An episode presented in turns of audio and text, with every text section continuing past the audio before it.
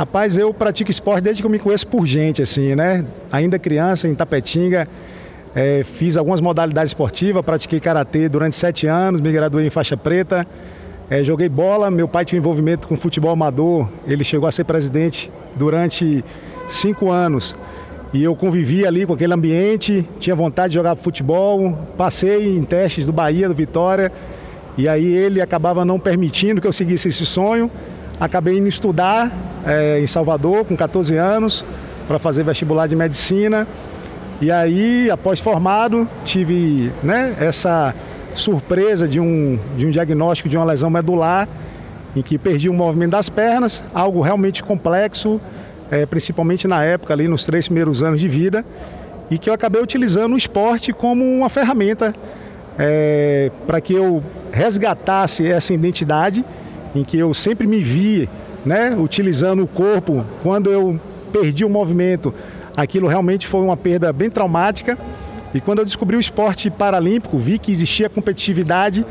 É, realmente foi um, uma luz no fim do túnel. Iniciei pela natação, depois descobri o remo, sendo é, um esporte que eu entendi que era mais compatível para o meu biotipo.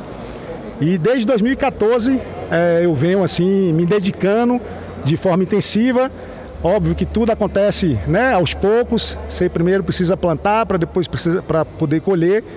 E aí foi tudo muito gradual, né? Em 2015 eu acabei conseguindo a vaga de titular da seleção. Em 2016 consegui classificar o país para os Jogos Rio 2016. Participei, fui finalista, mas não atingi meu objetivo de ser medalhista. E aí vim trabalhando de forma árdua nesses últimos cinco anos, é, fazendo questão de permanecer na Bahia mesmo não tendo eh, na região de Salvador uma estrutura adequada para estar tá treinando, é, de modo que eu me sinto bem feliz com essa conquista.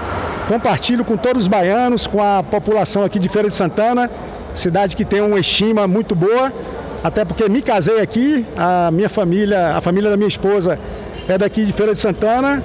E hoje me sinto bem feliz de estar aqui no, é, conhecendo um espaço inclusivo, é um espaço em que a gente não vê em qualquer cidade e espero que possamos colher bons frutos aí mais na frente.